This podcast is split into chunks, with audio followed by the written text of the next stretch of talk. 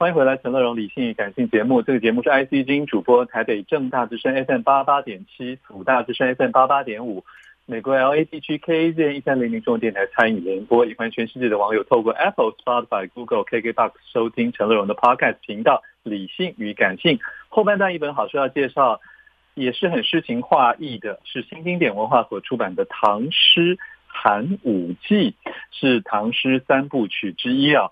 作者王小磊不在我们电话线上，而是我们大家很熟的发行人及总编辑叶美瑶。美瑶你好，乐融大哥好，各位听众大家好。是王小磊，其实之前有个更有名的笔名，对不对？对，六神磊磊，金庸专家哦。呃，后来也变金庸跟唐诗双品牌的专家。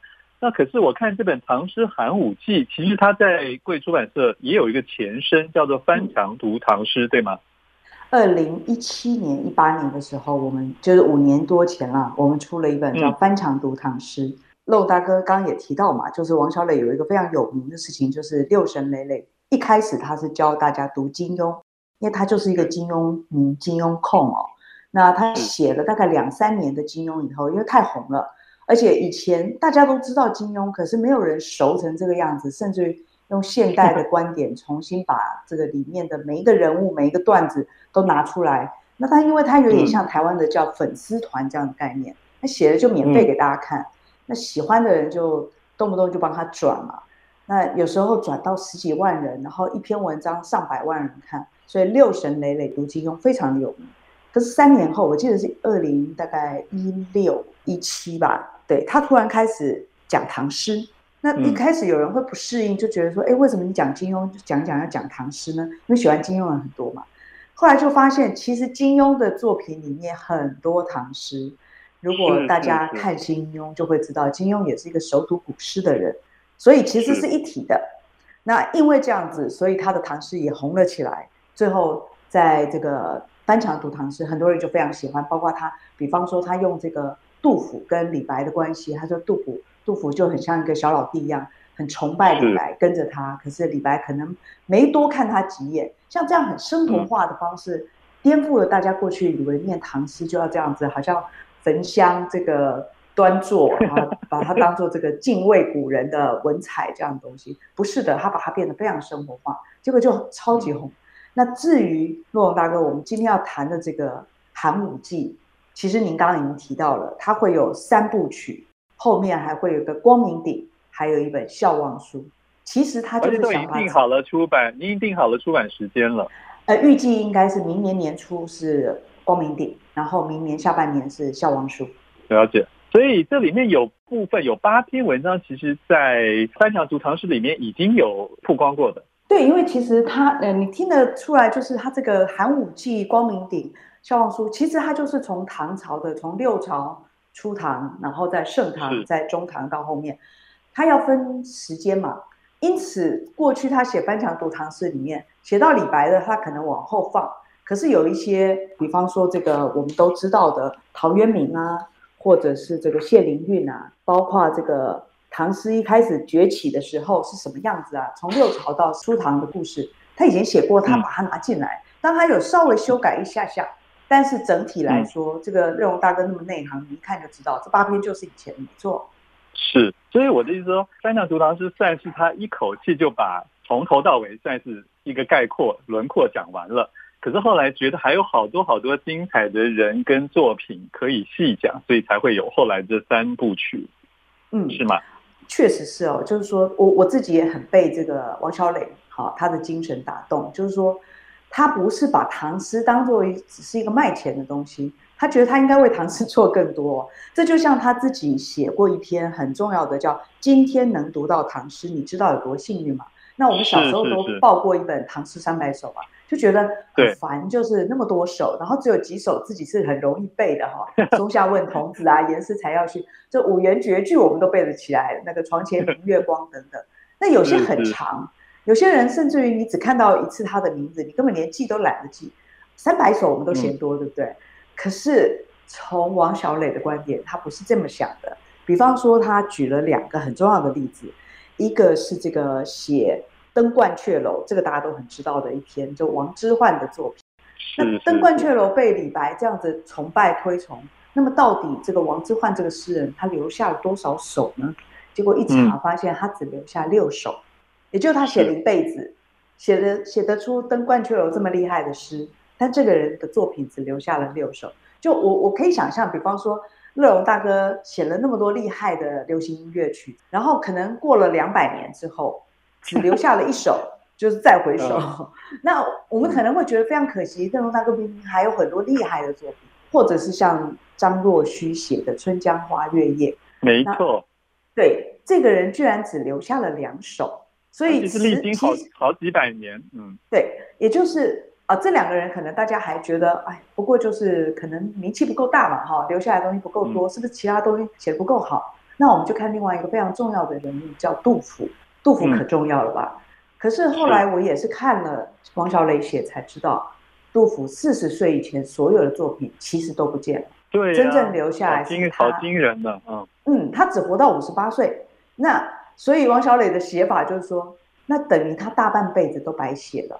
是是是，啊、呃、是是，所以因为这样子，所以所以所以这个王小磊的心情就是觉得，我得好好替唐诗多写一点，让大家多记得他们一点。了解，而且刚才讲到杜甫，连李白，李白是自己生前就已经整理完他的大全集，交托给别人。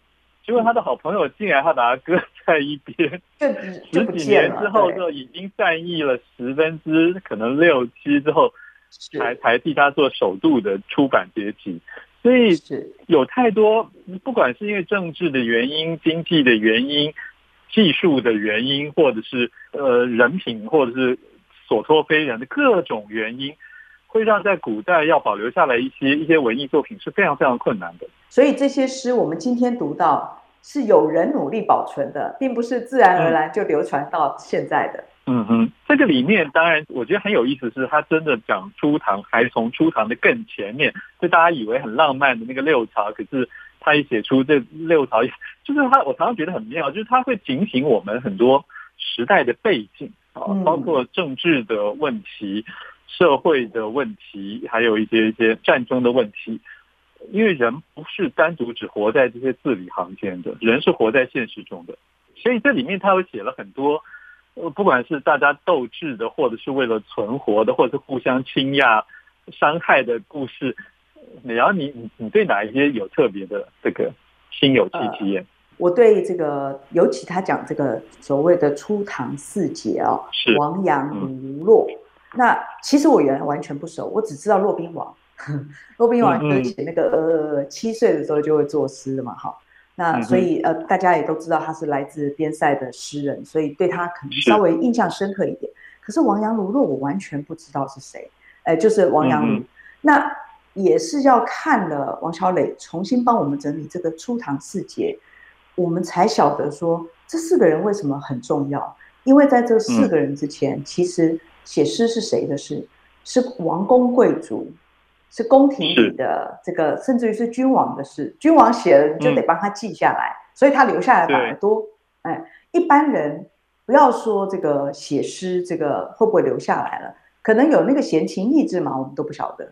但因为什么而这四个人的诗变得不一样呢？其实是因为他们做官做得不顺利，是因为他们被贬官，嗯、是因为他们这个考功名考不上。或者是这个官位一直升不上去，你可以想象，就是在一个大的公务员体系里面，他一直升不上这个部长啊，或者是重要的处长啊，他一直到三四十岁都还是小官。这个时候你难免人生会有感叹，有时候他们就出去游历，有时候他们就认识了别人，发现哎，大家都有一样的苦楚，以至于他们的诗开始写的不是宫廷那些华丽辞藻，不再是这种就是只是吟咏。这个生活而已，而是他们看到世界，他们走到外面去，他们去看到江河啊，感叹自己的这个际遇不济啊，反而留下了很多跟后人可以有所共鸣的作品。了解。不过我们先要请这个新经典的发行人及总编辑叶美瑶为大家解释一下《唐诗寒武纪》的寒武纪是什么样一个比喻呢？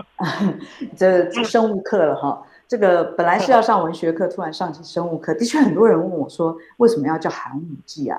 是不是一个 这个只是乱用哈？其实不是的，它有一个道理。呃，我们知道那个你查一下就会晓得说，寒武纪这个词，当然就是距今五点四亿年到四点八亿年，天呐，就是远的我们其实很难想象的呃时光啊、哦，在那个时间曾经出现了一个很有趣的生物现象，就是生命大爆发。什么意思呢？在那个之前，哦、呃，从化石的研究发现了以前的物种没那么多，为什么在那个时间点突然出现了什么三叶虫啊、棘皮呀、啊、甲壳类的动物？那到现在，甚至于连这个呃写物种缘起的呃达尔文都说，至今他无法解释哦。事实上，到他过世以后一百年都还没有解释出来，都只能猜测。那不管怎么说，只知道一个现象，就是物种的大爆发。当这个王小磊用唐诗《寒武纪》的时候，他指的也是这个现象，就是唐诗在唐朝之前，明明就嗯，他们可能也也有人写诗。你把它想象成，就是它就是一个文类，也有别的文类嘛，并没有那么多不同的写不同的题材的人，没有那么多这个争相斗奇的呃新的呃题材跟呃写法出来。为什么偏偏到了初唐的时候，六朝到初唐，尤其我们刚刚所讲的亡羊芦洛，为什么会突然出现这样子不一样的诗的类型？我想是王小磊想要在这本书里面寻找答案的。他整本，你可以说他就是在问这个问题：到底那个时候发生什么事？为什么会出现我们没想到的作者？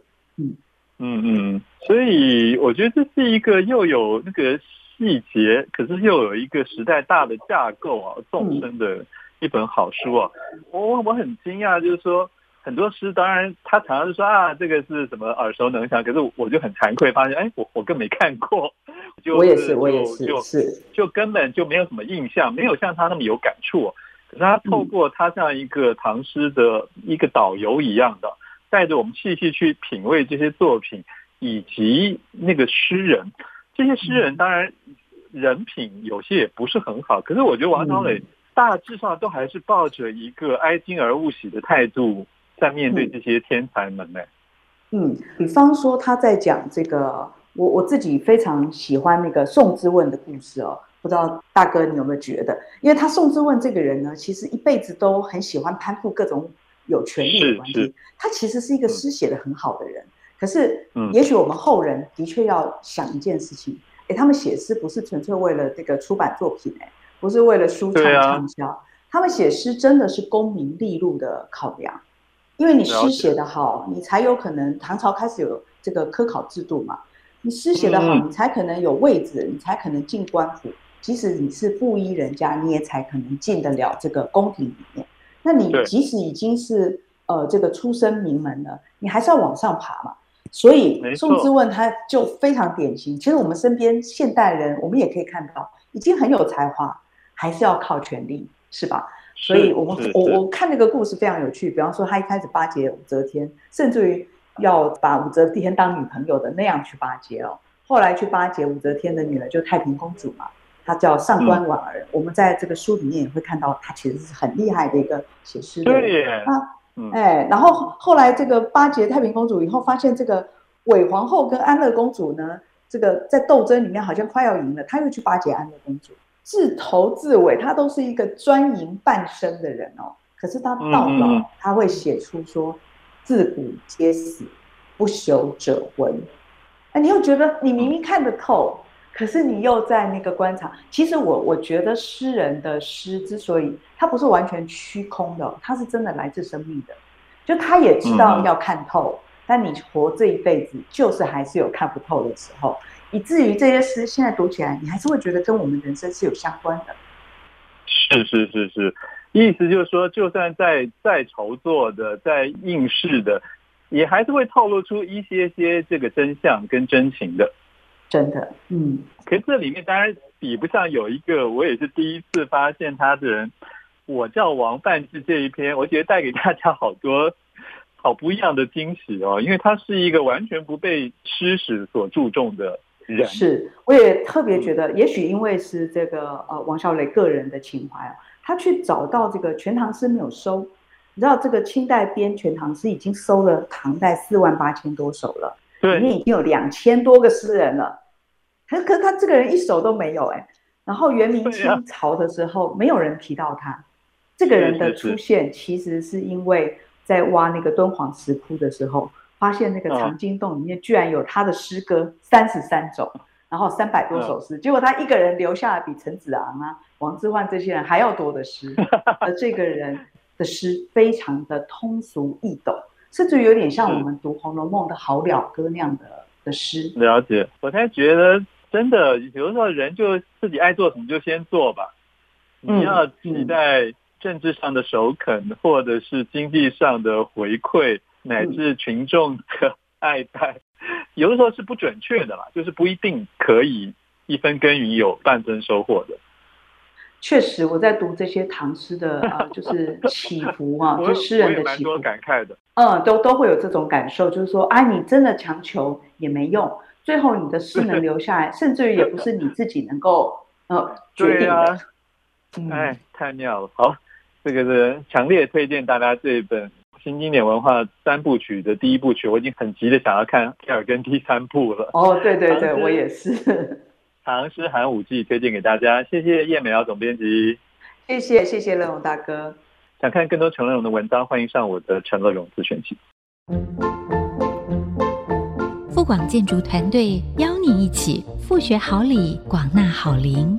谢谢您收听今天的理性与感性节目。